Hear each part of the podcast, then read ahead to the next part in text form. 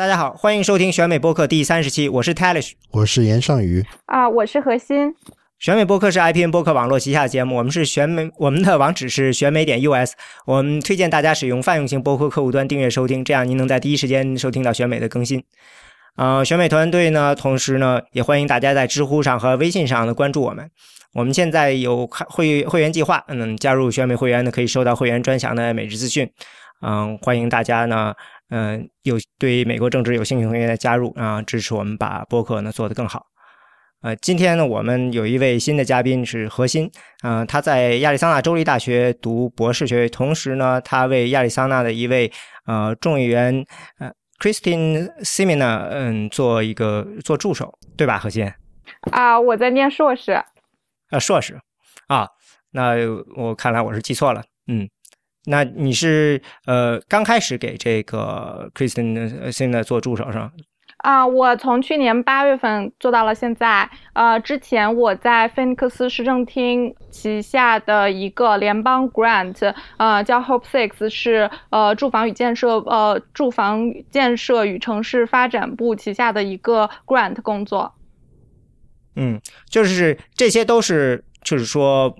嗯，学生不管是中国学生、外国学生都可以参加的是吗？就是申请参。嗯，入门的活动上面，它需要你要求一个呃 finger clearance card，呃，就是你有呃查一下你的 background，呃，你的背景调查有没有犯罪记录之类的。一般中国学生是没有这呃这个呃证件的，所以呃需要自己去市政厅，然后做一个。呃，背景调查之后，其余的我都没有，就是呃有有其他的特殊要求。哦，啊，挺好。呃，我们好，背景介绍完了，我们现在对核心的背景审查结束，我们现在进入正题。今天聊的是这个刚刚结束的超级星期二，这个是嗯，据说是每年最初选的最热闹的一天吧。这个超级星期二的结果呢，我先给大家播报一下。呃，两个党都是有多少个？大概是，呃，十一个州进行了初选或者党团会议。嗯，只有一个州不同，就是呃，共和党有一个阿拉斯呃阿拉斯加，然后呢，民主党是有一个科罗拉多。那在这两边呢，这个共和党那边是 Donald Trump 赢了七个州，然后 Ted Cruz 赢了三个州，Mark Rubio 赢了一个州。嗯，代表现在大概是。Donald Trump 是三百三百一十九个，Ted Cruz 是二百二十六个，然后 Mark Rubio 是一百一十个。然后民主党这边呢，这个希拉里呢也赢了七个州，拿到了五百张人票，然后 Bernie Sanders 拿到了剩下的四个州三百四十张票。大概的情况就是这样吧。嗯，我个人感觉这个结果是基本上在意料之中的。嗯，尚宇，你觉得这个跟你的想象、事先的判断差距有什么差距吗？啊，我认为其实在今年超级星期二没有太多的意外，只是说我比较意外的是在民主党那边啊，在麻省 Massachusetts。啊，非常接近啊！Bernie Sanders 和希拉里都是在百分之五十上下的得票率。然后我当时就是在超级星期二之前，我是认为 Bernie Sanders 是会在麻省是大幅度的胜出啊。结果现在是以百分之一啊呃败下阵来。呃，我当时做出预预测的判断是因为啊，Bernie Sanders 在新英格兰地区。比呃希拉里有太强的一个领先的优势，特别是在啊以前我所在的 New Hampshire 啊赢大幅度啊赢下希拉里过后，然后这次星超级星期二也有他的自己的呃呃所在的 home state 啊 Vermont 也是大幅度的赢下来。结果我觉得非常意外的是，他并没有在与麻省与啊与新罕布什尔和啊 Vermont 交界的。麻省拿下巨多的选票，结果一看啊，麻省的选举地图原来是波士顿附近，嗯，看来波士顿附近的蓝领选民还是比较信任希拉里一点，啊，所以说，呃，现在看起来的情况是，啊，在啊麻省来看，呃，希拉里在城市里面啊比较领先，然后。啊，Bernie Sanders 是在呃跟 New Hampshire 和 Vermont 交界的啊啊农村的部分比较领先，就是麻省的这个西部那边接近 Vermont 的地区。西部和北部啊，就是接近，就是与 Vermont 和 New Hampshire 交界处的地方，它是有非常大的明显的优势。还有一个比较意外的是，啊，他拿下了呃 Oklahoma 和 Colorado 这两个州，是我觉得没有想到他能拿下的。他另外一个拿下的州是 Minnesota，是非常的没有太大的意外，因为 Minnesota 是。可能在全美国来算是非常 liberal 的一个州，非常的啊，怎样讲？就是很多人开玩笑说，因为 Minnesota 的啊大部分的人口是从北欧国家来的移民，所以说他们是对呃社会民主主义抱有非常强的好感。所以说，我就觉得非常不意外，他能在明尼苏达拿下百分之六十二的选票。但是，我觉得非常意外的是，在 Oklahoma 这个南方的州。啊，他居然能够战胜希拉里百分之十，啊，这是一个非常了不起的一个呃成绩。因为呃，按理来说，啊，希拉里在南方地区是非常有优势的。啊，第一个就是他南方的黑人的选民比较多，啊，然后他们对希拉里非常的呃熟悉。第二点是因为希拉里的呃丈夫克林嗯。比尔·克林顿以前是在做总统之前是阿肯色州的州长，阿肯色是一个南方州，他也与俄克拉荷马州交界，所以说，啊，俄克拉荷马的民众应该是对啊希拉里和克整个克林顿家族也是非常熟悉的。结果他在那边也没有赢下来，所以说这是两个非常意外的州。啊，就是 Oklahoma 和 Massachusetts，科罗拉多州我自己不太了解，但是看起来他也赢了将近二十个百分点，可能是因为他自己对于啊，因为科罗拉多州是一个呃全美第一个大麻合法化的州，娱乐性大麻合法化的州，而 Bernie Sanders 从一九啊从他最开始当选国会议员开始就一直很支持大麻的合法化，所以说我觉得应该是科罗拉多州对于他这一个。啊，政策的点比较了解，所以说啊，科罗大科罗拉多的民众啊，也选择了把票投给 Ber 呃 Bernie Sanders，而不是希拉里。呃，呃，何欣，你觉得呢？啊，嗯，我非常同意尚宇的观点。我觉得整个超级星期二的呃投票结果看下来，让我比较意外的就是呃，Bernie 赢了俄克拉荷马，但是输了马萨诸塞。呃，我觉得在意料之外的话，也是在情理之中。对于俄克拉荷马这一个州，虽然它属于南部州，但是从它的人口构成上来讲，它的有色人种构成并不如其他南方州那么高。啊，对，白人百分之七十以上。对，相对于希拉里，白人的低收入人群可能是更倾向于投 Bernie Sanders，而且俄克拉荷马州的。呃，如果我没有记错的话，它它的经济呃经济并不是很靠前。再一个就是马萨诸塞，他们呃希拉里赢的地区也确实是呃人均收入比较高的地方。昨天看到一个报道是大概超过人均收入超过五万美元以上的地方，嗯，都是更倾向于投希拉里的。所以我觉得呃从收入和人种构成上来看，呃选民的人种构成上来看，嗯。呃，Bernie 赢了俄克俄克拉荷马，但是输了呃马萨诸塞也是不意外的，因为呃看到有很多政治评论说，其实呃俄克拉荷马更应该算作一个西部州，而不是一个南部州。嗯，对，我知道这个 Bernie Sanders 在 Oklahoma 是，确切说是昨天他有五个州他是重点投入的，那这五个州也的确有四个州他拿下来，然后在马萨马省他输掉了。嗯，其实这个输对他来说，呃，这个或者说这个对他整个的竞选意义更大，就是说他这意味着他就是说没有达到他的期望。嗯，因为这这可以暗示，就像上宇说的似的，他本来呢，这个在呃以这个 Vermont 为中心的周边的这一些州，应该是这个对于呃 Sanders 来说，这是一个他的基地了。但是这个希拉里守住那里头了，那就说明这以后呢，那等于就是说桑德斯就等于就是等于是被牵制住了，说明他在这些州都会变得比较的困难。这样的话，他就呃会面临一个很糟糕的情况，就是他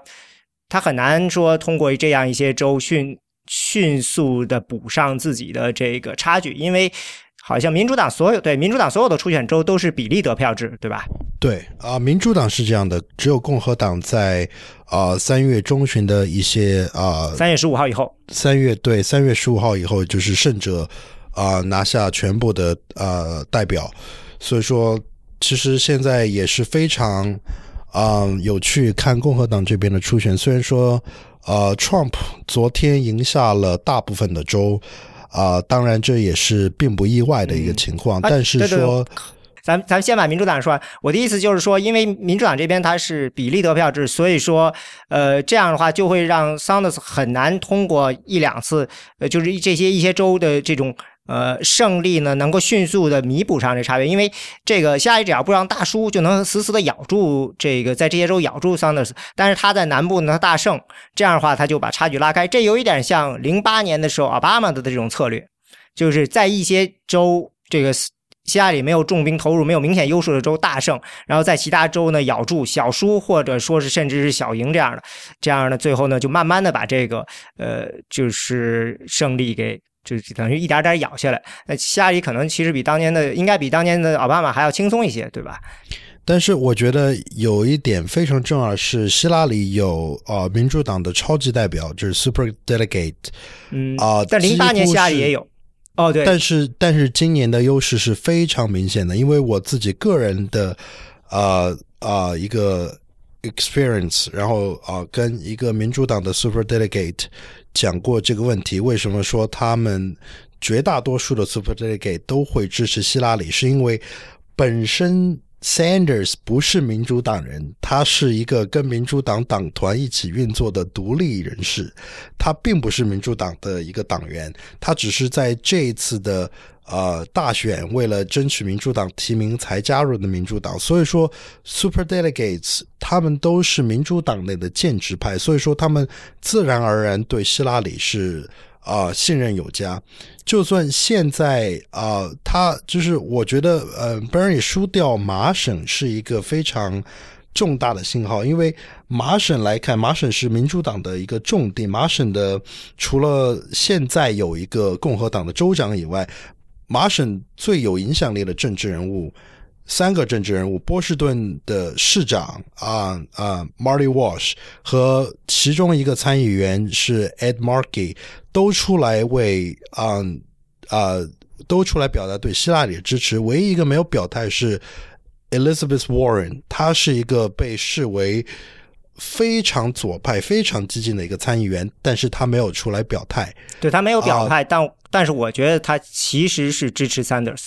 他其实现在正在跟希拉里讨讨价还价。对，但是就是说他没有公开支持，就说明他留下了这个余地。对，他就为什么就是大家都在说啊，Elizabeth Warren 和 Bernie Sanders 他们两个人在政策主张方面是非常相近的，但是啊，Elizabeth Warren。从来没有出来为 Bernie 说过话，这就是一个非常说明问题的一个地方。就是说，民主党内的建制派，他是还是他们还是不太信任 Bernie Sanders 的啊。而且 Bernie Sanders 在国会里面也并不是一个非常啊能觉得让人一起合作的一个参议员。所以说，民主党内对 Bernie Sanders。呃，是有很大的一个啊疑虑的，所以说希拉里在这一次面临的对手不是像零八年奥巴马那样的一个出生在就是民主党本身党内出身的一个草根阶层的一个啊啊挑战者，而是一个怎样讲，就几乎是一个从一个党外过来的，比民主党更要激进左派一点的一个啊挑战者，所以说民主党自身的建制派会。嗯，出动来保护希拉里啊，所以说我觉得希拉里赢下麻省就是另外一个原因，也就是说啊，民主党在麻省的建制派也表达了对希拉里的支持。对，好像何心你以前也提过，说一国会里头对这个 Sanders 他们的的这个作就是个人作风不是特别欣赏啊，是这样的，呃。当时呃，在周日的时候，我和老板聊天，我说我问他，我说为什么 Bernie 也是这么多年的从政经验了，但是大家为什么都不觉得他是体制内的人？然后老板的回答是说，Bernie 从来不从某一个党派的呃利益出发去投票，他都是从他的个人判断，呃，以及他所代表的州的利益去投票。呃，然后 Bernie 也从来没有在国会参加过任何呃组织，呃，任何派呃。单单方面民主民主党的组织或者是一些两党合作的组织，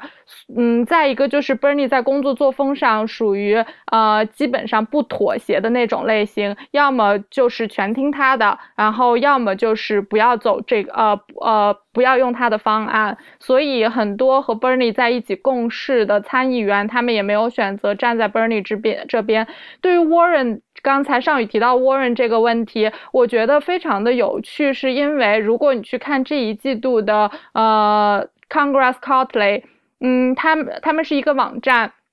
嗯，会根据呃投票。对，国会季刊，它会根据你呃上一个季度，然后所有的国会的成员的投票结果，看你是不是站在你的党派这边。但是沃润作为一个非常非常 liberal，其实他是要比呃要比嗯国呃民主党的 establishment 呃更激进的一个人，但是他这次是荣登了和民主党合作的。就是跟着党派的意愿走的前五名，所以说其实这是一个 Warren 朝党派核心回靠的一个信号。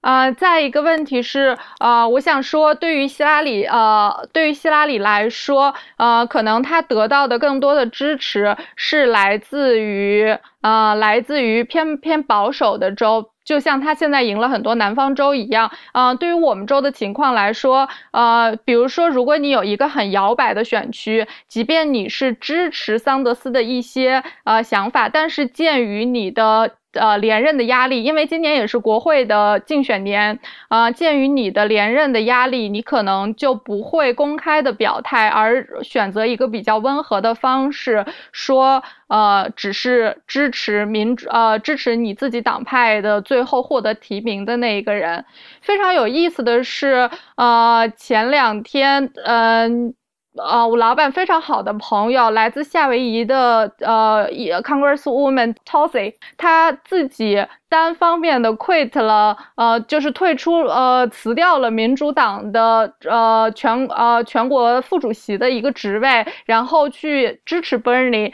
因为他是一个伊拉克呃的伊拉克战呃伊拉克战争的老兵，然后他非他对于希拉里在。嗯，伊拉克战争这件事情上的投票，呃呃，耿耿于怀。然后对于希拉里的。呃，投票记录，呃，是认为他是支持他支持这场战争，但是，呃，作为一个战场上回来的老兵，深受其害，所以他更，呃，他更希在 CNN 采访他的时候，问他为什么作为女性不希望你，呃，他不希望，呃，不去支持一个第一个可能潜在的美国第一个潜在的女总统，而是选择去支持，呃，Bernie Sanders。他说他觉得，呃，战争可能是要比，呃。支持女性成为总统更对美国更重要的社会议题。他跟这个民主党的这个主席就 Wasserman 之间的矛盾好像由来已久。他们好像就是说，他本来就以前想争这主席，没有争过对手，是吧？啊，没有。其实啊，你会发现，因为我我呃，我老板也是民主党的副党鞭和副主席，他们都是很好的朋友，包括呃。代表呃纽约的那个反呃代表纽约呃皇后区的那个呃国会议员呃孟昭文 Grace Meng，他们都是其实是第二届在现在做国会做第二任期，然后同一批进国会，然后他们这批人就很团结，但是呃而且呃他们相当于呃在在国。在国会，现在就是民主党着力培养的一部分人，但是因为我们的选区是是非常非常摇摆的。我们的选区虽然我老板是民主党的代表，但是我们的选区是共和党占优势，共和党要比民主党多出百分之二十多的呃选民在这个选区，所以我们在投票上是非常的靠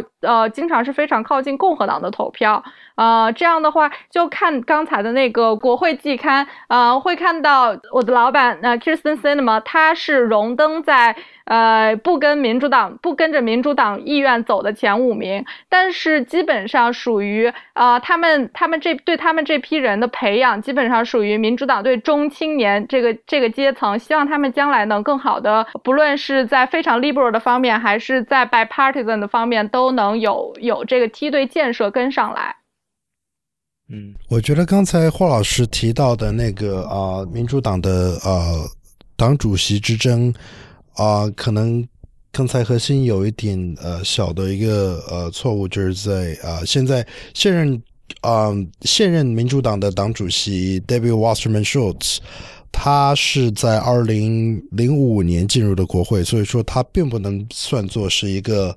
呃跟啊 Cinema 或者是跟 Grace Fun 一起。进入国会的这样一个呃人选，就是说，呃，Wasserman Schultz 一直都是被认为是，嗯，就是克林顿机器的一部分，因为他是一直呃在零八年的时候也是支持希拉里，然后他是一直是希拉里的一个重要的一个合作伙伴，在民主党内听说过，对，所以说就是。在怎样讲，就 Wasserman Schultz 在民主党内的名声就非常的不好，因为在目前来讲，民主党内的非建制派是非常的讨厌 Wasserman Schultz，然后特别是在新罕布什尔州初选之前啊的，在新罕布什尔州民主党的 Convention 上面，非常多的 Bernie Sanders 的支持者在要求民主党举办更多次的辩论，对啊，然后但是。他作为民主党的主席是没有支持这样的一个啊一个想法，然后在新罕布什尔州受到了民主党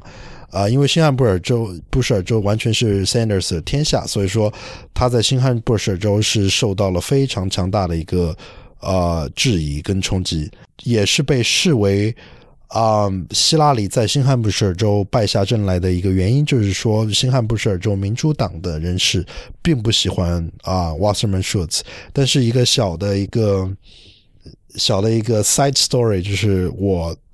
去年前年二零一四年的圣诞节之前，才发现 Wasserman Schultz 在我上大学的那个镇旁边的一个镇有一个房子，然后我你就说在 New Hampshire 的一个镇。对，在 New Hampshire 一个镇有一个有有一个在湖边有一套房子，然后我去啊一个超市买菜的时候，他就在我前面结账，然后我一看到他这个，他是一个标准的一个拉面的这个头发，就是非常的非常的喜感的一个发型，然后我就想在想，原来我我就我就在想，这个人看起来很熟悉。啊！但是当时想不起来是什么人，但是但是但是他走出去过后，我才反应过来，原来是民主党的主席 Debbie Wasserman Schultz。然后我当时在想，现在是圣诞节的时期，然后他也是来自于 Florida 的一个国会众议员，为什么他会在 New Hampshire？啊，后面一看才知道，啊，他原来是在 New Hampshire 那有一套。房子，然后他自己是犹太人，所以说他是不过圣诞节的，所以说他决定跟他的家人一起在 New Hampshire 度过一个嗯 Hanukkah，但是我不知道中文怎么翻译那个犹太的节日啊，所以说这是一个 side story，我自己亲眼见到过 Wasserman Schultz，然后啊，但是总体来讲，New Hampshire 的呃民主党人是并不喜欢他的。我想澄清一点。嗯，就是刚才我说，呃，是第二届国会，呃，在第二届国会任期的时候，我是是讲那个来自夏威夷的那个国会议员，呃 t i s o Gabbard，啊，我我我是想说，其实他 quit 掉这个民主党的呃 Deputy Chair 是一个 big deal，因为其实党内是对他寄予厚望的。对，因为我我我确实是认为他是被党内寄予厚望，但是说说实话 wassup Schultz 在民主党内也怎样讲摸爬滚打了很多年，所以说他是特别是作为克一个克林顿机器的一个呃非常好的一个战将吧。然后所以说，我觉得在民主党路线之争上面啊，他是代表了是民主党内的一个建制派。所以说，非建制派要挑挑挑战建制派，还是算是非常不容易的。嗯。哦，另外一点就是，我看这次超级星二的时候，虽然说桑德斯输了，但是其实，呃，基本情况也没有什么变化。就是说，桑德斯还是赢了年轻人的票，赢了很大。就算在他输了的州，他也赢了很大。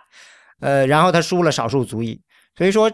这个基本上就是就是从这个基本盘的角度讲，其实没有变化。所以。接下来看起来，呃，双方其实都面临这样一个问题，就是桑德斯怎么样把自己的信息传到少数族裔，然后希拉里怎么样去争取年轻人，对吧？对，我觉得，嗯，我觉得对希拉里来讲，就是年轻人的选票是非常重要的。就我自己的民主党朋友啊，很多人都会说，如果希拉里最终获得提名的话，他们不会去投票，然后。就是这是这是一个对希拉里来讲是一个非常让人觉得值得忧虑的一点。然后对 Sanders 来讲，我从来不觉得 Sanders 有任何的机会拿下民主党提名。个人来讲，从最开始来讲，我都不会觉得他有任何的希望，因为因为就是民主党内的建制派不可能看到这样一个非建制派自称民主社会主义者的一个。非建制派来代表民主党，啊，哪怕是啊，Michael Bloomberg，或者是说，呃，Biden 出来选，他们就是征召他们两个人出来选，都不会让 Sanders 来获得这个提名。所以我在想，Sanders 再怎么努力去争取少数族裔的选票，我觉得也不会在这一次的选举当中能够击败希拉里。而他能够做的一点，就是说让希拉里。更靠左来，you know，呃，就是让让希拉里的政策主张更靠近他所主张的社会民主主义的一个点上面去。啊，我觉得啊，这一点一直都没有变过。对，但是我相信在医保方面，希拉里肯定是呃不会往那边靠拢。他希拉里肯定还是坚持的是这个走提供一个。所谓的 public plan 就是一个政府支持的计划，但是他绝对不会走到桑德斯，所以我认为，呃，希拉里，我感觉好像是他试图还是在就是学生贷款啊这些方面，呃，向桑德斯那边就争取桑德斯的支持方面，给他一些这个更好的一些，就是在语言上或在各方面会往那边靠，这是一种比较可能存在的，嗯。啊，一个非常有意思的事情是，现在很多桑德斯的呃支持者说，如果桑德斯没有得到这个呃民主党的呃提名，他们会去转投 Donald Trump。嗯，这个我没有看到有民调这样说呀。但是我觉得这是一个非常可以理解的一个现象，因为 Donald Trump。我自己作为共和党来讲，我自己作为共和党人来讲，我从来不觉得 Donald Trump 是共和党人啊。他所他是一个怎样讲？就是华老师提醒过我，就是说要因为上次的播客以来，就是有人说好像我不太中立，不太那个。我觉得我从来就没有觉得自己会中立，因为我一直从最开始就说我是共和党支持者。我从自己实习开始就是在共和党实习，所以我我并不觉得，呃，Donald Trump 能够代表共和党的价值，所以我觉得 Donald Trump 所吸引的人口、吸引的选民都是蓝领的民主以前的老民主党人，他们对于民主党的政策非常的啊，就是失望过后。他们会转投 Donald Trump，他们并不是说他们会去投共和党，他们会去投 Donald Trump，但是他们不会去投共和党。比如说这一次在麻省的呃共和党初选当中，有接近两万的民主注册民主党党员，呃，在在初选之前放弃了自己民主党党员的注册，而转为独立的选民或者是共和党选民，就是去为了投 Donald Trump 的票，所以我从来不觉得 Donald Trump 能够代表共和党，也从来不觉得呃，就是呃 Donald Trump 他赢下的最大的一个支持是来自于那些真正共和党选民的支持。对，只这一只次我想说，这一次非常有意思，就是可能有很多人，呃，就是说一个大看点就是想看在马马省 Donald Trump 能赢下多少，结果 Donald Trump 赢下了百分之四十九的票，我觉得让很多人非常吃惊。这是一个非常吃惊的一个数字，就是说当时啊、麻省选前的时候还在讲，因为麻省的共和党是比较 moderate，you know，是麻省的州长 Charlie Baker。他在接受采访的时候，他自己就说：“他说我个人从来我不觉得我自己会去投 Donald Trump 的票。他作为一个温和的共和党人，他在麻省初选之前放出这样的话，就代表了其实共和党的主流，哪怕是非建制派主流，真正一直投共和党的人，都是不太想去投 Donald Trump 的哎，票。等一下，这个我不同意，因为 Tim Scott 背书了 Donald Trump。Tim Scott 没有背书 Donald Trump 呀，但是 Tim Scott 是背书 Marco Rubio 啊。我怎么记得他是如这个？我前两看的是他写他支持的是 Trump 他他是跟 Nikki Haley 一起为在啊，不是 Tim 选 Scott，我记错了，不是说错了，Peter King，不是呃是麻省的那个前参议员那个查党的那个替代 Ted Kennedy 哦，Scott Brown，Scott 我是说错了，对，Scott Brown 是一个怎样讲？Scott Brown 是一个小丑，但是他拿哦到了参议员麻省，他他是但是他是零九年的时候，Teddy 是零九年的时候呃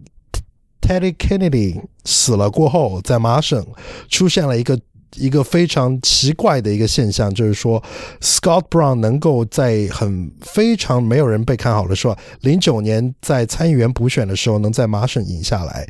然后在二零一二年的时候被 Elizabeth Warren 击败的体无完肤，然后二零一四年又跑到 New Hampshire 去选，嗯然后在 New Hampshire 是非常非常近的，啊、就是没有击败啊、当时现任的也是现在现任的啊、参议员 Jenny Shaheen。当时我中期选举的时候。啊、还没有在共和党工作，但是也去 Scott Brown 的 campaign 当过啊、志愿者。但是这样讲，就是说，任何共和党的建制派出来为 Donald Trump 背书，都会遭到共和党真正共和党选民的唾弃。现在看一下 Chris Christie 有多惨，对，现在但是我想说的是，在麻省有既然出过 Scott Brown，所以他一定程度上可以解释 Donald Trump 的出现，因为这个说明，你想在麻省这个地方，他可以出来 Mitt Romney，他也可以出来现在的州长呃这个工人，他甚至还会出现 Scott Brown，对吧？但是啊对，但是而且就像你刚才说的是，他出现的时候是在一个特别有意思的情况下，他没有一个呃合适就是真正的对手。那现在你也可以这么说，Donald Trump 的出现的时候，恰恰也是共和党那呃他的对手四分五裂的情况。对我，我我完全同意这一点，因为这在麻省的共和党来讲，麻省是全国可能最 liberal 的一个一个地方。对这个就是去年排名，我记得它是最 liberal，PU 呃的一个民调，它是最 liberal 的。对，因为就是麻省是比加州、比 Minnesota 还要 liberal 的一个地方。就是怎样看，除了麻省现在的州长是共和党以外，两个民主党的参议员，然后再加上八个众议员的席位，全是民主党。所以说，麻省是完全是民主党的天下，共和党只有在民主党分裂或者是民主党推出一个非常差的候选人的时候才有机会。所以去年的中期不是去年前年的中期选举的时候，为什么 Charlie Baker 能够赢下呃麻省的州长，是因为他民主党推出的候选人 Martha Coakley 是完全非常差的一个候选人，他是啊、麻省的 Attorney General 司法部长，然后在他的任内。啊、就是在 Springfield, Western Massachusetts，在麻省西部的最大城市 Springfield 就是犯罪率几乎在他的任内是飙升了百分之三十到四十，所以说他有一个 soft on crime 这样的一个 impression。所以说从 West 嗯从从麻省西部的 Springfield 一直到波士顿，所有人都不太信任。啊，民主党的软肋就是这个，就是一旦被人扣上了对这个犯罪，就是呃不够强硬，就很容易被这个共和党的人扣上这帽子，然后狠揍。对，特别是就是 Marker Coakley、Martha Coakley 在中期选举的时候，在麻省西部是大输给 Charlie Baker，就是连 Charlie Baker 就几乎都没有怎么去麻省西部去竞选活动，他都能输的那么惨。马就是 Scott 在 Charlie Baker 一直在波士顿附近。竞选，然后他居然都没有去麻省西部，但是他就赢了，大赢了百分之二十。所以我觉得是民主党是，除非民主党要推出一个非常差的候选人，他才有可能输麻麻省。所以我觉得 Scott Brown 作为一个一届都不到的一个参议员，然后从非常投机，他是一个投机主义者，他是一个非常你从就就从他。二零一二年被 Elizabeth Warren 打败过后，然后第二年马上去 New Hampshire 买了一套房子，然后二零一四年去争取共和党在 New Hampshire 的国会参议员的提名，然后最终代表共和党去啊啊挑战呃现任的啊国会参议员啊 Jenny Shaheen，这就可以看出 Scott Walker 是呃。Scott Brown，那 Scott Brown，Scott Brown 是一个非常投机主义者，opportunist，所以说他现在支持 Trump，完全能够证明他这一点。可以这么说啊，支持 Trump 的人都是连 Trump 自己都有一定的投机成分，非常强大的。所以说，我觉得现在就是到了共和党建制派反击必须要反击的时候了。就是说，现在 Trump 在共和党内是人人喊打。就是哪怕 Ted Cruz 都在喊打 Trump，就是说，真正的共和党人是完全需要阻止下 Trump 来赢下共和。为什么他他对共和党的危机具体是什么呢？你认为？我觉得他是把就是 liberal media 就是左派媒体塑造的共和党的负面形象，把它扩大化了。就是说，共和党在一些方面做的不好的地方，然后 Donald Trump 把它。抓住，然后扩大化了，就是特别有一点，就是共和党传统上来讲是对少数族裔的吸引力不够强。然后这一次，因为 Donald Trump 不就是拒绝去谴责三 K 党 KKK，这就是利用了这一点，就是左派媒体一直都在讲，你们共和党是一个不太关心少数族裔的一个群一个政党，然后你们对呃种族主义也没有太多的一个。怎么样的谴责？然后 Donald Trump 就利用了这一点，然后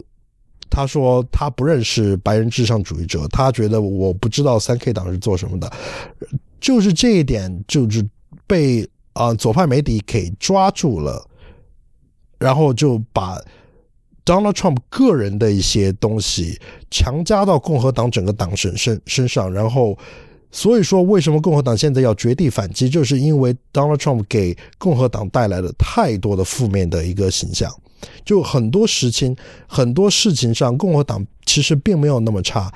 并没有那么差。我不是说共和党做的很好，你这个我没有说共和党做的很好，但是我说的是共和党有些时候没有那么差的时候。但是 Donald Trump 利用了这一点，让人们觉得共和党就是有那么差。我觉得，我我个人觉得这这里头是有一个理念之争，就是说，共和党现在其实它内部是一直都有两理念之争，就是是因为共和党非常强调的就是它这个理念，就像你们是自由意志主义者，他你们的这个这个理论核心很清晰，然后所有的政策啊什么是从这儿走出来的，但是这个呃，就是 Donald Trump 呢。他一个是他的这个理念不是很清晰，而且呢，他暗藏着的这个有一种就是你刚说的这个种族本土主义者或者说种族主义的这种味道在里面。你可以说他不是种族主义者，但是种族主义者喜欢他，这就是一种非常可对他对共和党来说很可怕的暗示，因为他这一次大选决定了这共和党未来的走向。对我完全同意这一点。我觉得共和党如果说最后提名 Trump 的话，共和党已经毁灭，就是说。啊，我自己来讲，我以后出去不会说我自己是共和党人，就是说，哪怕是说是明天，就是我要去参加一个呃，每年几乎是呃共和党或者是说呃呃政治版图偏右派的一个最大的一个政治的集会，conservative 嗯嗯 political action conference，明天在 D.C. 附近的马里兰州啊 National Harbor 举行的 CPAC。我明天要去参加一这样一个 convention，呃，但是我都不会跟人家说我是 conservative，因为我自己不是保守主义者，我是自由意志主义者，这是这是有一个非常清晰的一个界定，就是我我我非常喜欢 free market，喜欢啊，就是市场经济，但是这并不代表我认同。呃，保守主义者对于呃，比如说他们所强调的美国传统价值，或者是他们所强调的呃基督教的价值，我是不认同他们这一点的。所以说，Trump 他其实并不能代表所有共和党选民，但是现在的媒体把他塑造成了一个共和党的代表。但是说实话，共和党的选民是。真正共和党的选民，我知道，真正共和党的选民是几乎不会支持 Trump 的。支持 Trump 的人都是投机主义者，这是我自己的个人的一个看法和观察。啊，我有一点点想法，就是我们州的前州长 Jan Brewer，呃，非常有名的女州长，在 Mesa Gateway 机场曾经指着奥巴马的呃鼻子，呃，指责他的移民政策的人，嗯。呃，我们州的女州长，她可能和呃，她是 endorse 了 Donald Trump，但是呃，大家普遍认为她可能不是出于政治上的投机主义，而是出于他们在政治路线上的相似选择，就是在 social 上面非常非常的 conservative，比如说反移民，嗯，然后比较 racist，但是说有点种族主义倾向。对，但是他们在经济上非常的呃 moderate，甚至 liberal，啊，就比如说，就比如说在嗯，在一些社会呃，在其。在一些政策上面，像 Donald Trump，他支持 Plan Parenthood，这可能就是呃民主党内一个非常不同寻常的呃倾向。像呃我们的州长，他在对非法移民非常非呃进行驱逐的同时，呃扩大了我们州的 Medicare 和 Medicaid。这个就是说，就像你说，有点让人想起了非常非常呃，就是一百年前的时候的。这个本土主义者，他们呢，就像比如说，我们知道当年的，呃，三 K 党第二次兴起的时候，一九二零年代的时候，他们是一个非常强的种族主义组织，但是他们非常强调这个福利、工会。但实际上，他们在强调这个时候，他们当然说的是，这应该是只是白人的。我们虽然强调这些，呃，这这一些事情，这个看着好像是很社会主义的观点，但是其实这个前提是因为我们是。这个种族主义者，所以要做这件事情。就就这里头就有一种呃，怎么说呢？这是这，所以我认为这里有一种很不好的暗示，就是呃，比如说有一个呃，我记得是《纽约时报》曾经做过一个非常非常有意思的对比，就是说，你看 Donald Trump 的支持率，呃，画一张图，热图，在全美国的热图，然后再画一个用 Google 搜索时使用种族主义言论进行搜索的比热图比例热图。呃，重合度很高，就是像你可能觉得麻省很这个自由派，但是那么在麻省的这个用种族主义言论去在做 Google 搜索人比例就是比较高，所以这其实你可以说有有一些很有意思的情况在里面。我上周去参加了一个活动。嗯，一个从 Georgia 来的共和党的官员说，在他们的进出口的调研中，呃，就是问卷问为什么大家选择支持 Donald Trump，很高比例的人群说支持他的移民政策和支持他的民族倾向，所以他们说其实可以把呃 Donald Trump 的 Make America Great Again 的口号理解成 Make 呃 Make America White Again。啊，因为按照现在的这个人口增长的比例来说，呃，以及在现在的移民条件下，可能超过了二零五零年，白人就会成为少数族裔，而拉拉美裔会成为呃多数族裔，这让很多的白人担心他们会被边缘化。啊，之前在九十年代的时候，呃，克林顿做移民改革的时候，大家普遍对呃上世纪的呃兄弟姐妹法 （brother and sister law） 啊，这是。呃，美国的一个移民法案，呃，是怀有呃积极看法的，认为他们呃这个法案呃非常彻底的改变了美国的一个 diversity 的 dynamic，嗯，多元化的这样一个结构。但是现在来说，呃，支持否定意见的人在他们的调查中就会占到了更多的比例，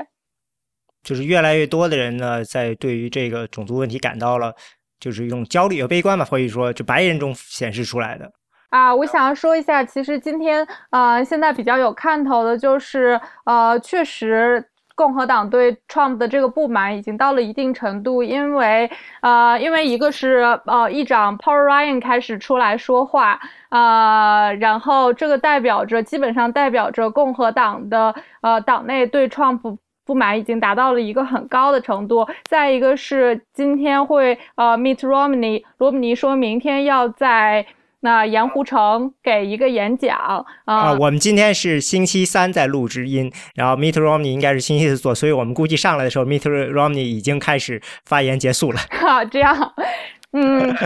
呃，我觉得这是一个明天 meet Romney，他可能如果他嗯。大家对他明天的讲话的猜测，呃，可能就在于他会讲一些，呃，关于 Trump 和共和党之间的这个就摆清立场的关，呃，是东西。嗯，对，我觉得这两个事情都非常有意思。一个是 Paul Ryan 呢，他一方面他谴责了 Donald Trump 在这关于三 K 党这个 David Duke 支持他背书他以后，他这个回应不是特别的坚决，然后这种。他谴责了这种态度以后呢，然后又表示说呢，我还是会坚决支持最后的这个呃提名人的，不管他是不是 Donald Trump。所以这反映了这共和党内部的这样一个矛盾的心态。然后这个 Mitt Romney 他这个呢，我觉得他又反映另外一个矛盾心态，就是 Mitt Romney 他据说这个 Rubio 是很早就去不停的就联络 Mitt Romney 希望背书，但是 Mitt Romney 好像是宁可自己跟这个 Donald Trump 在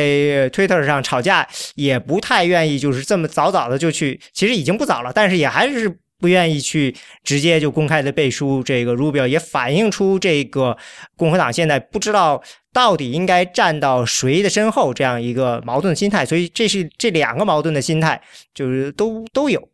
啊。我觉得 Mitt Romney 和 Rubio 之间肯定是肯定是他们之间的沟通没有做到很好，因为我记得是在呃 Jeb Bush 呃停止竞选的第二天。在 Twitter 上就有人说是 Romney endorsed 了 Rubio，但是后来 Rubio 不得不自己站出来澄清说 Romney 没有 endorse 我。对，那是在 Nevada 党团会议之前。对，然后 Romney 又站站出来说，Romney 又站出来说，因为我和他们三个人都很接近，但这三个人就不知道他指谁啊？可能是我没有继续去看。你，一般来说应该有 Kasich。对，他说他和三个人、三个 candidate 都非常的 close，那就只剩 Casey、Rubio 和 Cruz。可能在政治倾向上，让建制派去支持 Casey 的，嗯，可能性也不是没有。嗯，是有。所以说我我认为现在，呃，Trump 现在这么大优势，就是在于大家，呃，这边呢，嗯，没有一个。就是可以脱颖而出的，就明显的就是说让大家觉得就他了。你看这个，比如说在 Iowa 的时候，Ted Cruz 胜出，然后换到 New Hampshire 的时候呢，Kasich 来了一个呃强势第二名吧，也算是。然后到呃这个。到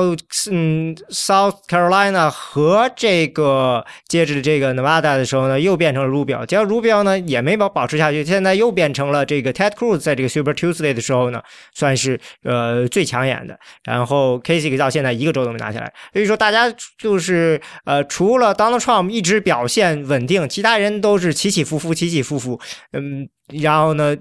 那其他人讲，别人想支持谁，也都显得没有什么特别说，嗯，到底应该支持谁？嗯，看很多人，嗯，也是今天说支持这个人，明天有可能就想着还是另外一个人好，所以也造成了现在这样一个情况。个人认为，呃，之前 Ryan 的那个决定，他也是不得已而为之，因为如果作为呃呃民主呃共和党的议长。嗯，他没有办法和共和党的总统合作的话，那美国真的就是没有办法再运营下去了。嗯，对。但是 Paul Ryan 这已经是第二次出来谴责 Donald Trump 了。嗯。然后他不，他在过去接下来还要在这个党代会上，他还是主席，对吧？负责整个党代会。对，呃，我觉得很有意思的一点是，呃，和嗯和共和党党内的一些呃成员聊过天，他们说，其实建制派不喜欢他的克克鲁斯的原因是，其实他的克鲁斯他在他在某呃在某种程度上和 Trump 和 Sanders 是呃。是同一种政治路径，就是承诺一些不太现实的事情，然后去获得政治上的呃受欢迎的程度。呃，就像别人问他的时候，你要怎么落实这件事情，他一般他一直都会说 try harder，呃，而不会给一个清晰的路径。所以，而且他的 Cruz 在。在参院投票的时候，他其实也不是太跟着共和党的主流走的，他非常非常的 conservative，而且呃，他很嗯，他的很多议题是得不到其他人支持的，所以呃，其实建制派对 Ted Cruz 也是有很多的不满。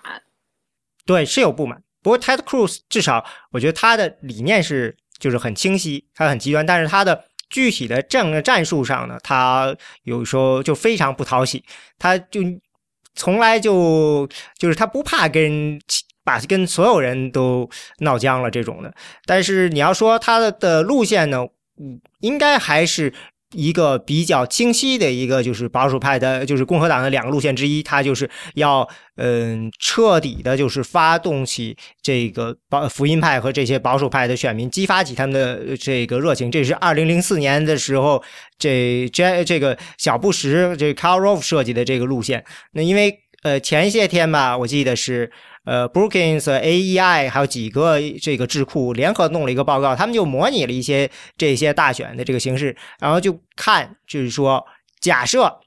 我们还是比如说两千年的以两千年的这个组成，呃，两千年时候的竞选的这个倾向性，或者两千零四年、两千零八年、两千二零一二年的这些这个大家的这个各个族裔的这个倾向。然后呢？假设就按照现在的这个各个族裔增长的规律，然后他们去估计说，那呃竞选会就会怎么样？那会发现呢？如果说是 Ted Cruz 这个路线，Ted Cruz 说白了就是二零零四年的路线发挥到极致嘛。那这个路线呢，好像共和党呢，在今年或者到明下一届大选中，还是那个很有可能胜出的。甚至呢，如果说从人票角度讲，还能可能还能再往后延。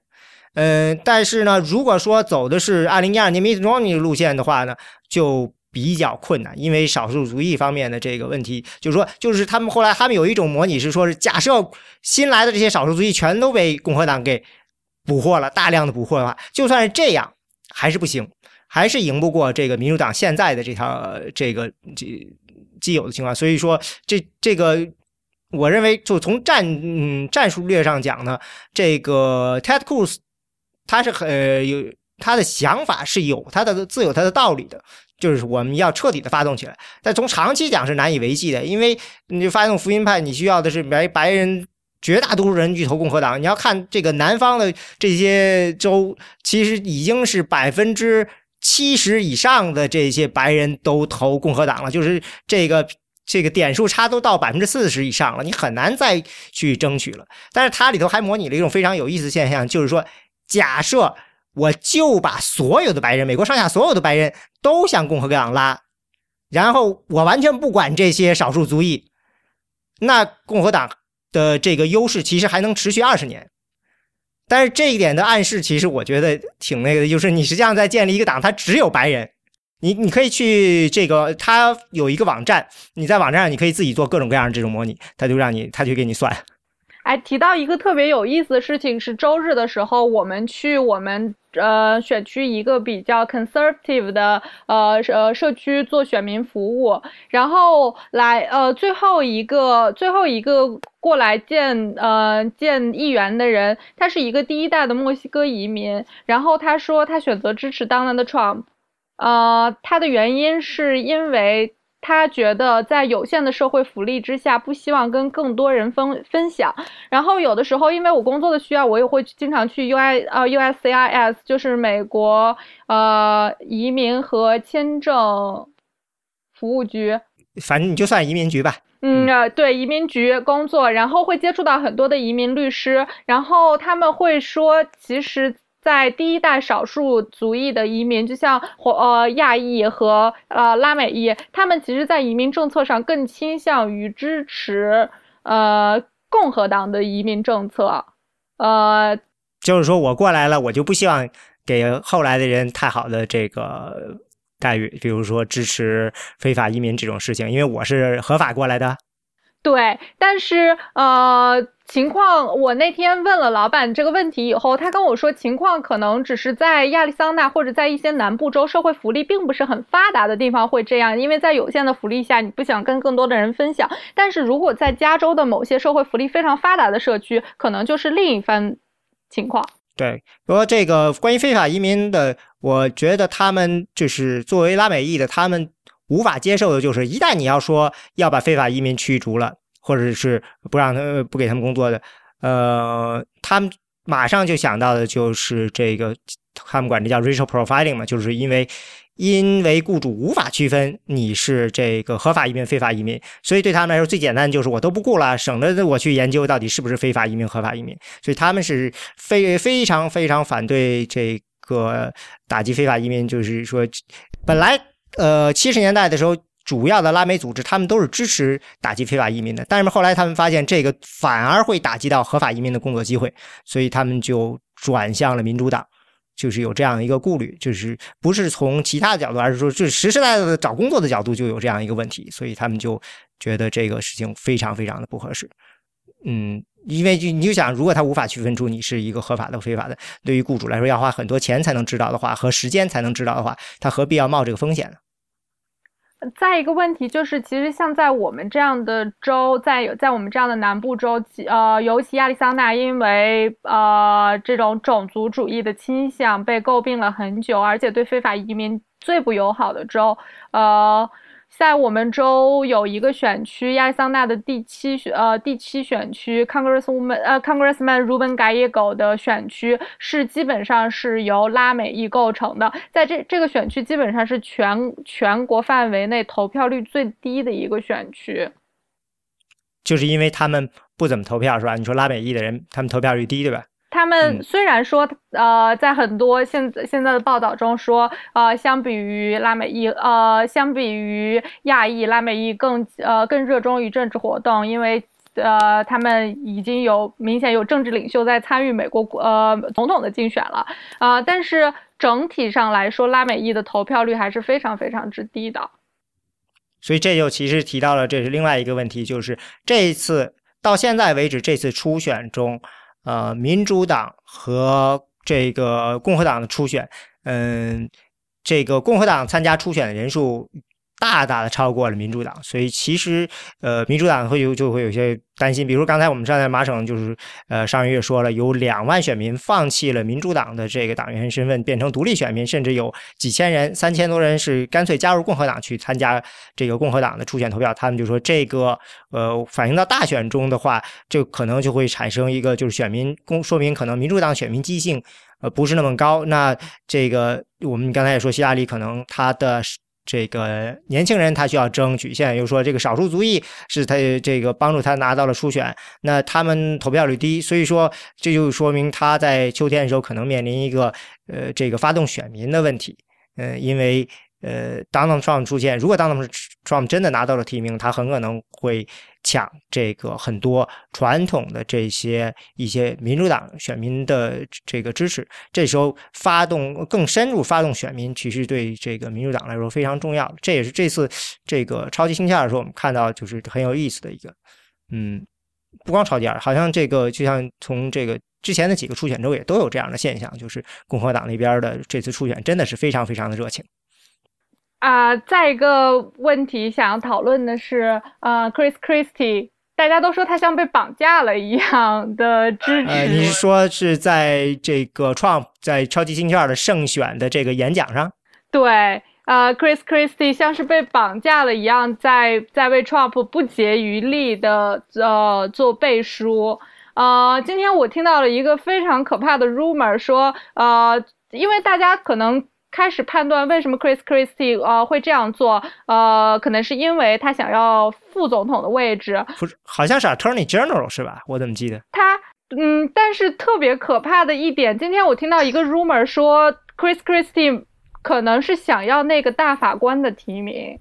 因为如果 Trump 当了总统的话，他可以做出来这么疯狂的事情，去提名 Chris Christie 做大法官。因为 Chris Christie 他之前是做州检的背景。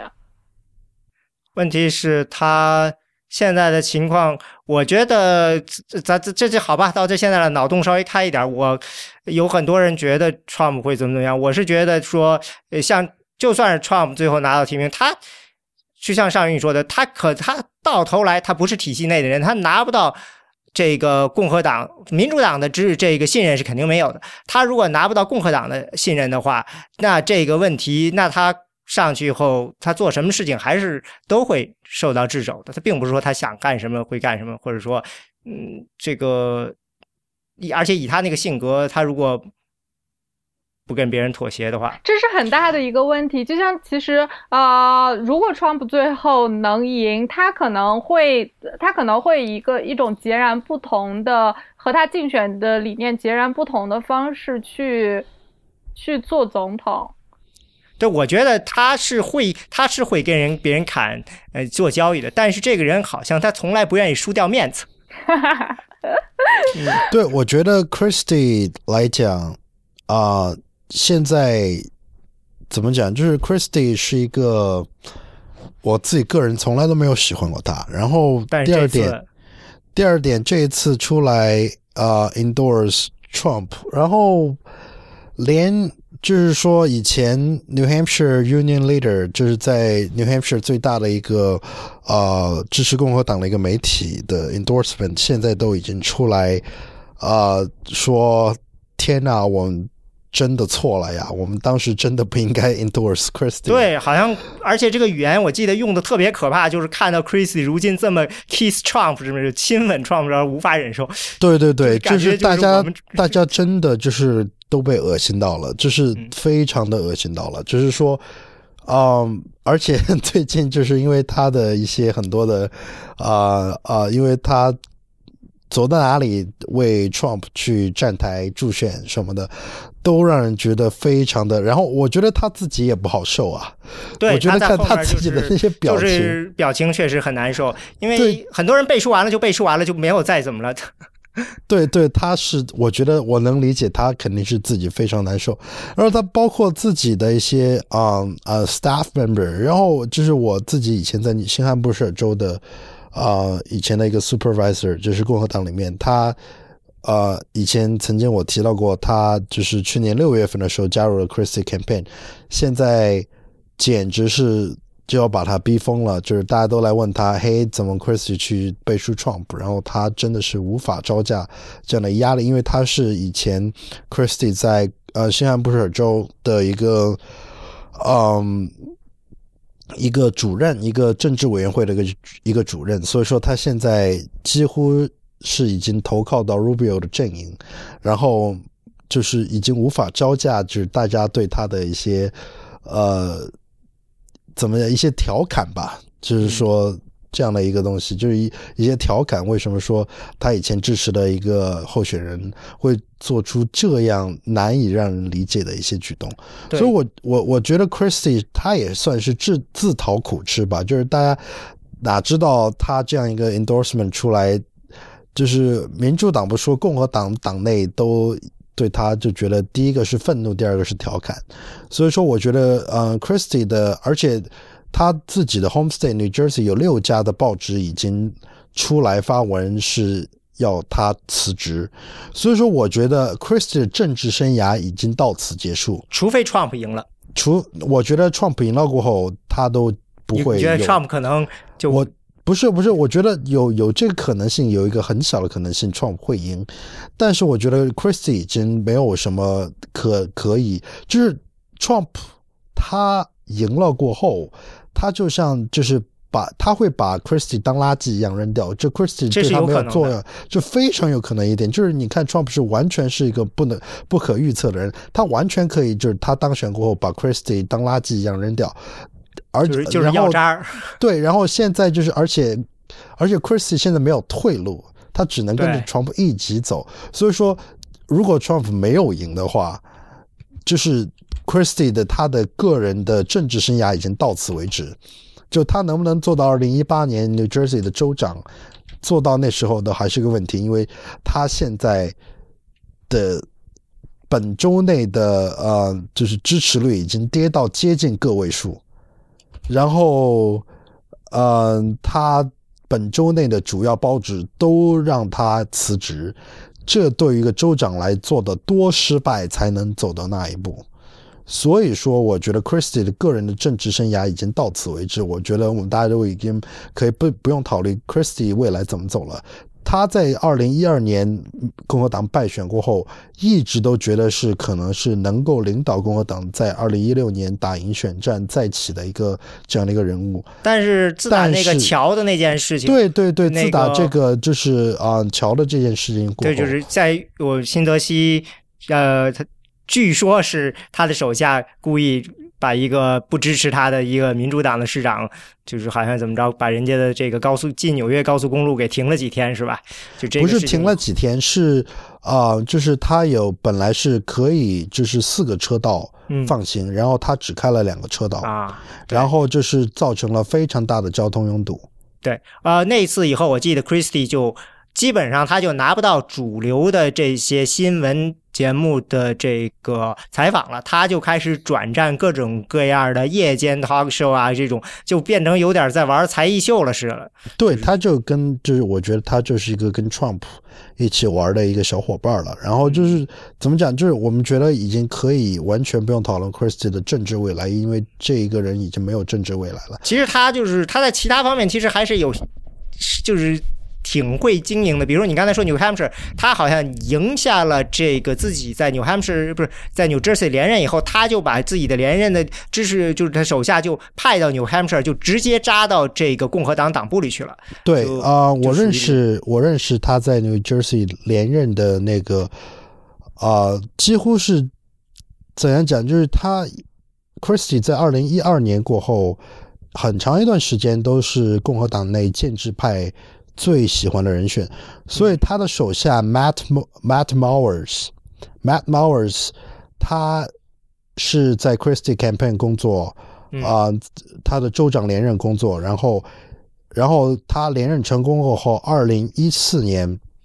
马上就到 New Hampshire 成为 New Hampshire 共和党委员会的执行主任。然后当时我去共和党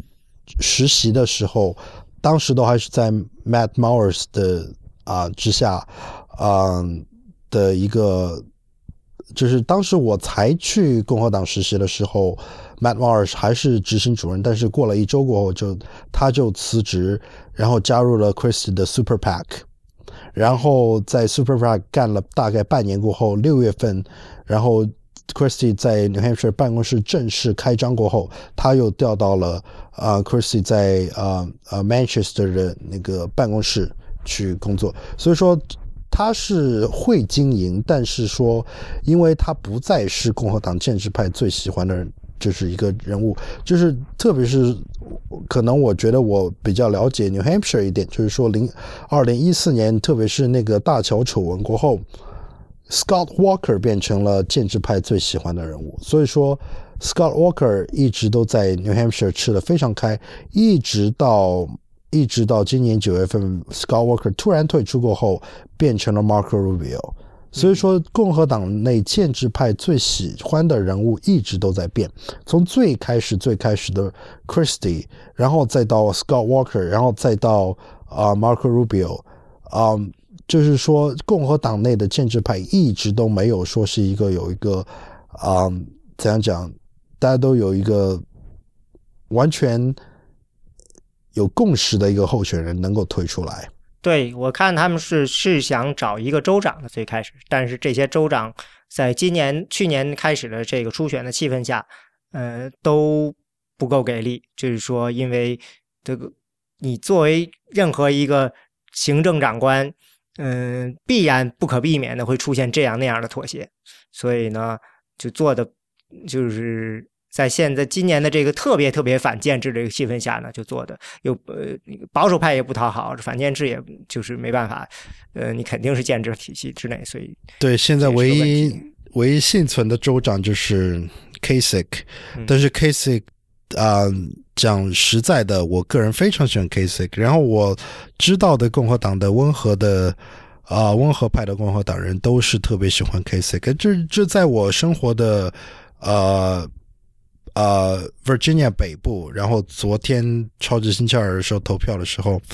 啊、我的室友就是去投的 k a s i c 然后。啊、然后我看的数据来讲，在 Virginia 北部华盛顿特区的，就是郊区这一带，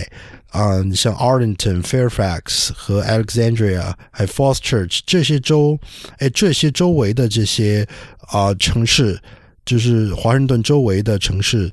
都是投的啊、Rubio 和 Kasich 两个人是大幅领先，Trump 只拿到了百分之十五左右的票，在整个北北维州。北维州是一个非常人口非常多的一个地方，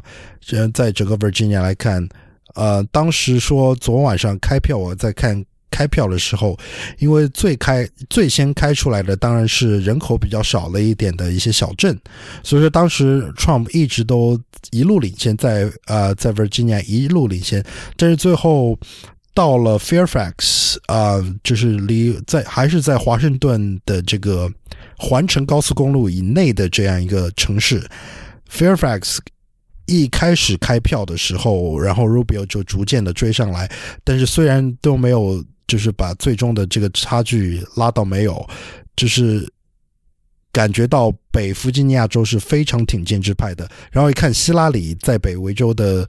啊、支持也是同样的一个看法，就是说建制派怎么样都会守住他在都市的阵地，在任何的大城市，建制派都是有绝对优势的，因为在大城市里面来讲，嗯，受教育的人口比较，受教育程度高的人口比较多，所以他们更希望的是政治上的稳定，而并不是说像那些呃觉得自己没有受到经济发展成果的受益者的这些呃就是农村的选民的一些说我们一定要啊。大面积的，就是大规模的进行改变，不不管是民主党还是共和党，不管是 Sanders 还是 Trump，他们都代表的是美国的这一个这一些人，他们觉得现行的政治体制没有为他们呃带来很多很好的政策和福利，所以说他们希望改变。而现啊、利益既得者啊、都是主要生活在城市里面，所以说城市里面啊、包括我刚才讲的，在麻省希拉里赢下大规模赢下波士顿，啊、在北维州也是大规模领领下 Arlington，然后所有的建制派的人士都是会在啊、城市里面赢，所以说现在我觉得反建制派的策略就是说以农村包围城市，就是希望能够发动。在呃农村的一些选民多出来投票，但是这一这一批的选民，他们恰恰是是最难以出来投票的人，因为并不是说走两步就有一个投票站，呃，像在城市里面，确实就是哪一个公立的小学或者是中学，他们都会都会有投票站，但像在农村，嗯、要发动大家出来投票是更加困难一点的。有一点，你刚才说的这个反建制这个事情，我看，因为这次超级星期二嘛，它不仅是大选的这个初选的投票，它也是很多很多这个嗯共和党、民主党他们自己的这个初选，就是地方的参议员、众议员的这个党内的初选。那我看这个在共和党方面，呃，这个党内初选没有出现什么意外，基本上所有就是竞选连任的人都就是关在关键的，就是大家被大家关注的这些呃几这个大概这么几个情节地方呢，基本上全都是大幅度的轻松胜出，说明他没有受到任何的党内的所谓的反建制人去试图去就是推掉他。嗯，也可以认为，就是 Trump 它本身代表的，它并不是一个像当年查党似的全面的这么样运动，而似乎就是就是就像你说的，就是为了投 Trump 这个人，而没有说要把把整个的这个呃其他的都给推掉。所以这个反建制并不是那种一样的反建制。对我完全同意这一点。就是我啊，还看过一个 Huffington Post，他的一个视频上面说的就是说，投 Trump 的这些人，他。只会投 Trump，他并不觉得自己是共和党，他也可能很多人也不会觉得自己是民主党。他们投 Trump 的原因是觉得 Trump 从二十年前开始都已经进入了每家每户的电视，都已经在你的客厅里面，Trump 已经在你的客厅里面住了二十年了。你你知道 Trump 很早很早以前就知道他，所以说他现在说什么你都觉得。啊，好像是理所当然的事情，所以这些人平时对政治比较冷感的人，他们不会去了解各个候选人他们的区别在什么，他们只会去投自己熟悉的候选人。很多人都是这样的，就他不会有很强的党派倾向，也不会说去啊自己啊很想去了解某一个候选人，他就是就觉得想去投一个我自己最熟悉的候选人。这个这个非常明显，就是说那些在。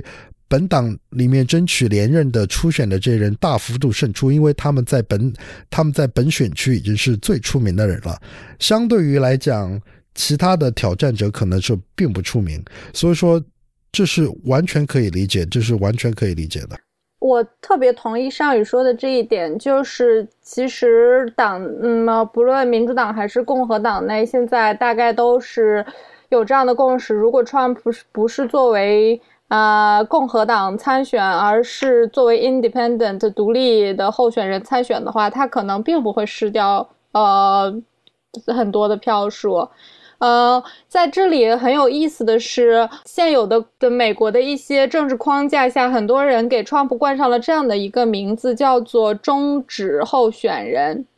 呃，很多人选择投 Trump，可能呃是。呃，是因为他只是就是憎恨这个体制，他觉得我并没有从现有的体制中得到什么，然后我恨所有的政政客，那么我就是要投给 Trump。再一点就是刚才少宇说的非常对，很多人会把它说成 low educated，就是少受教育的人，受教育较少的人会选选择投 Trump，但是其实是不尽然，因为在很多呃受。就是受受教育程度较高，但是对政治参与程度不高的人群来说，呃，叫 low information，信息获取呃率比较低的，嗯，政治信息获取率比较低的投票者也是倾向于投 Trump。对 Trump，他就是一个就 referendum candidate，就是等于是是，如果你反对现在的这个，你觉得你没有从政现在的制度中受益的话，你就来投他一票表。呃，大家只是对。大家都非常厌倦政党政治对呃对美国政策的这个影响。呃，那天我们在做选民活动的时候，有一个呃选民跑过来跟呃跟我呃老板讲，因为老板呃他。呃，它代表的是一个非常非常呃，就是 bipartisan 两党，呃呃，共和党占多数，民主党占少数，但是它是一个民主党的议员，代表着一个共和党的选区，所以他投票的时候基本上是有时站共和党的队，有时站民主党的队，呃，有的呃这样的情况下看下来就好像是他谁的也不听，所以那个选民就跑过来跟他讲说，我喜欢你，因为你的既不听共和党的，也不听民主党的，我喜欢 Trump，因为 Trump 谁的都不听。嗯，对，这样有这样一个就是纯粹的，就是为了反而反的这种发泄的式的这种，嗯，所以他们有人说，Trump 的选民都很愤怒。对，对他们是很愤怒呀，但是就是就是愤怒是解决不了问题的呀，就是真正的 Trump，你看他的政策方面的一些呃主张都是完全很可笑的一些事情，所以说我非常的难以理解。就是说，哪怕是稍微受过教育的一点人，就是稍微有一点大学的学历的人，我非常难以理解为什么他们会去投特因为 Trump 的你票。受的教育是就政治相关的，他们不一定是这方面的。不是，我觉得是哪怕是一个非常呃基础的一个人文的一个教育，哪怕是一个有人文礼仪的，让让人觉得就是，特别是那些自称是基督徒的人，就是他们所所受到的道德教育，Trump 所说的所所说的很多的事情都是完全违背基督教的教义的。就是说，我自己身边的、我自己身边的基督教朋友，真正的就是每周星期天要去教堂的这些人，福音派。他们都是非常不喜欢 Trump 的，因为他们哪怕说就是自己不会说是说 hate 讨厌 Trump，他们都不会觉得自己会为 Trump 投上一票，因为他所的他的这些言论是真正跟这些呃受到得到基督徒道德教育长大的这些人，他们所受的教育是非常不同的。所以说，我觉得说受到教育。是指的是，就是说，真正的有能力去思考，那有能力去啊、去看个究竟，到底各个候选人的主张是什么的，有这样一个基本能力的人，如果你有这样的基本能力，你都不会去投 Trump。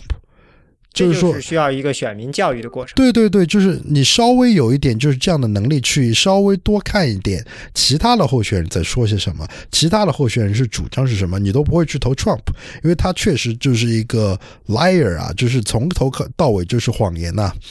呃，就是你都不会去相信他，就是前后矛盾的时时时时候太多了，我就我就觉得很难。这就是非常有意思，所以大家觉得他是一个特氟龙候选人嘛，就是你怎么攻击他，似乎都不成功。因为大家都觉得他其实是他并他可能其实并不太相信他在说的那些呃事情，而且呃现在就是呃是希拉里一直在拿出来攻击呃 Bernie Sanders 的一件事情，就是他认为 Bernie 的选民有很多是 single issue voter，就是只为了一件事情而选 Bernie，可能是为了大学学费，可能是为了呃医疗保险，然后有很多 Trump 的选民可能也只是为了一件事情，在一件事情上很支持 Trump，然后就就就非常支持 Trump。但是你不能够说这他们不能够这样，他们可能就是为了最自己最关心的这件事情来着。对于他来说，这个事情超越了其他而。且另一个就是提到呃提到这个宗教对人的影响，我是看到一个 Trump 的支持者非常有意思，一个 Trump 的支持者，他是呃 Congressman Matt Simon 的选民，呃，当 Matt Simon 呃 endorse 了 Rubio 以后，呃，他特别愤怒的在。在如呃，在下面跟 Matt Simon 说了一句：“先生，我真的不想啊、呃，我真的不敢相信，呃，你已经变成了呃，你已经不是一个真正的 conservative 了。” Trump 不能代表主流共和党的一个意见，因为共和党啊、主张的是一个小政府啊、以及啊、特特别反对政府对经济的一个干预，这是核心的价值。但是其他在社会上的价值啊、共和党人自己内部都是不能够有一个统一的意见的。比如说，呃，福音派他们在社会议题上坚持基督教的价值，而自由意志主义者很多人投共和党啊、他们并不坚持基督教的啊、这样一个呃传统的美国价值，而是啊、跟啊、自由派比较相近。呃，还有东部还有很多共和党传统的这种对，像农业社会的，就是特别是像在中西部和农和南部，啊、农业社会比较发达的地方，他们对共和党的支持也比较高，啊、支持度比较高。然后他们啊、坚守的就是基督教的传统，而在嗯而在东西两岸的啊、共和党的支持者当中，更多的是啊、有非常多的人只是说反对政府对经济的干预，而啊、支持啊、比如说支持妇女啊、有堕胎的权利，支持同性婚姻，支持啊啊、一定程度上的移民改革，这些都是啊、共和党自己内部都没有解决好的问题，而 Trump 出来选。出来代表共和党，并不能代表共和党的所有人，所以说共和党内部的建制派出来反对 Trump 是，呃，非常的呃值得看的一点。所以说，我们就看怎样在呃到底共和党内的建制派怎样整合才能阻止 Trump 最终拿到提名？你觉得他们可以整合起来吗？我觉得恰这个恰恰是他们最大的问题。对，我觉得这个问题是非常严峻的一个问题，因为大家都在说现在已经太晚了，但是我觉得，嗯，还不晚。就是怎样讲？就是说明天。啊，星期三就是三月三号开始，一直到三月六号结束的 CPAC，这是一个非常关键共和党做决定的时间，因为这是共和党每年最大的一个年度的会议。啊，所以说在 CPAC 期间发生的任何事情都值得观察，都值得看。啊。对这个，呃，我们的节目可能在播出的时候，这 CPAC 说不定已经要结束了。嗯，不管怎么说，你嗯，可能大家对 CPAC 完全都不了解。你刚才只是提过一次，对 CPAC 稍微说一下吧。对，啊，对 CPAC 是啊啊 Conservative Political Action Conference 的简称，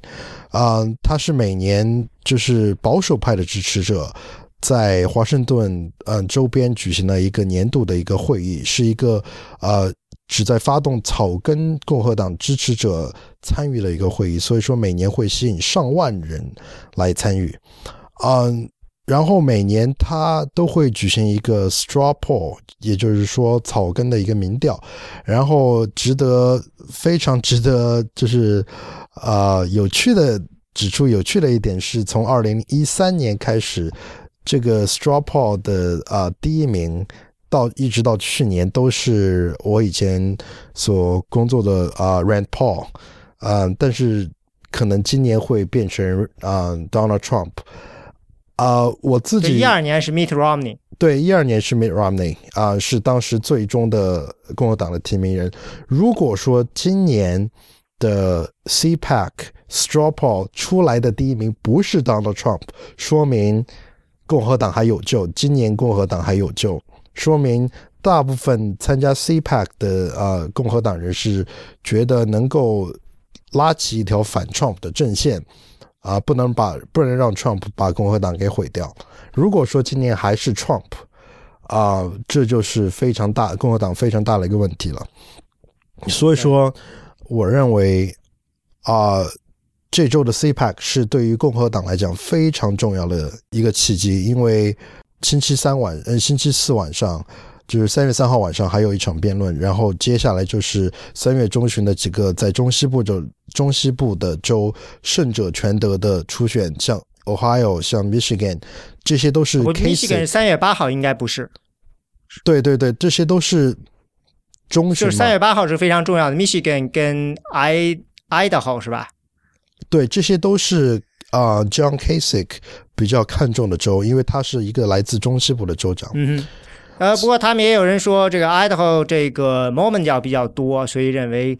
这个可能 Romney 如果支持谁，可能对那儿会有利。不过，对，有可能 Idaho 有可能是 Rubio 能够拿下啊，但是就是大家就要看，因为 CPAC 是一个平台，是候选人啊。就是发表主张的一个平台，到底就是观众的就接受程度如何？呃呃，如果有机会的话，就是在 CPAC 过后，呃，我如果有机会，我可以给大家来解读一下，因为明天一直到星期六，就是星期三到星期六，三月三号到六号，我会自己到 CPAC 的现场去看啊，所以就可以回头，我估计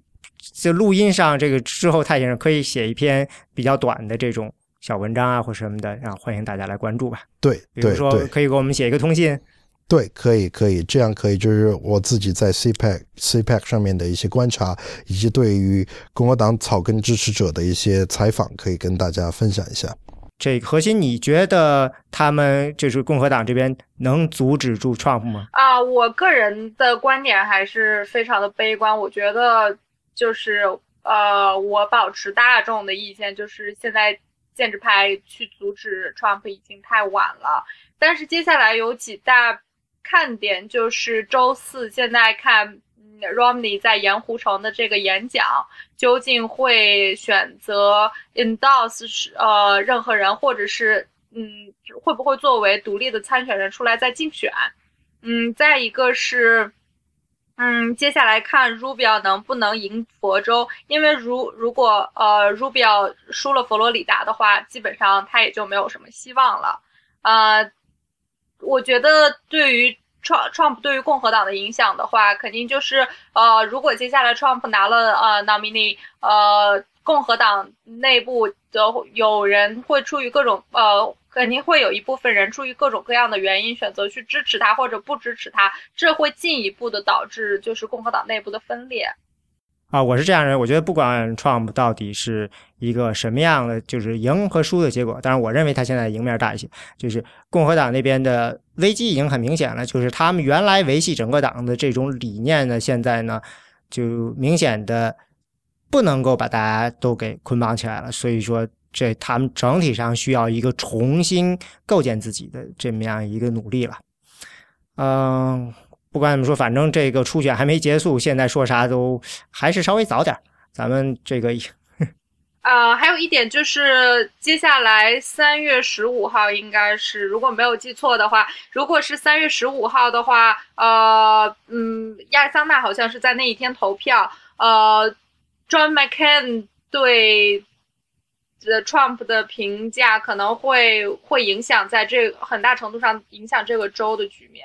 不过现在好像这一方面的民调还非常少。今天好像看到有的州的民调还停留在二零一四年，所以还不知道将来会是怎么样。呃，那怎么样？那要不就先到这里，今天就讲到这里。好。谢谢大家收听选美播客。选美播客是 iPn 播客网络旗下的节目。我们的网址是选美点 US，我们的知乎专栏是选美 I am election，我们的新浪微博是选美 I am election，中间没有空格。我们的 Twitter 是选美 US。对美国政治动态有兴趣的朋友，欢迎加入我们的会员，享受会员专有资讯，支持我们把播客做得更好。最后，欢迎大家收听 iPn 播客网络旗下其他的精彩节目：IT 公论、未知道、内核恐慌、太医来了、流行通信、应影像、无次元、博博物志和陛下观。谢谢大家。